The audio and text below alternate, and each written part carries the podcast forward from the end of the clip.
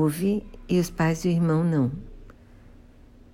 E isso faz com que ela muitas vezes sirva de intérprete para o que os pais querem falar com as pessoas que não sabem a linguagem dos sinais.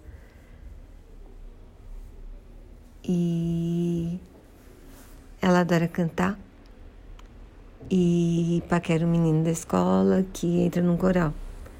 Aí ela vai atrás dele, assim. Bom, aí o filme, assim, é bonitinho, previsível, na verdade. Um pouco, não é o melhor filme da vida, mas é gostoso de assistir e tem uma cena muito legal. Pelo menos me encantou.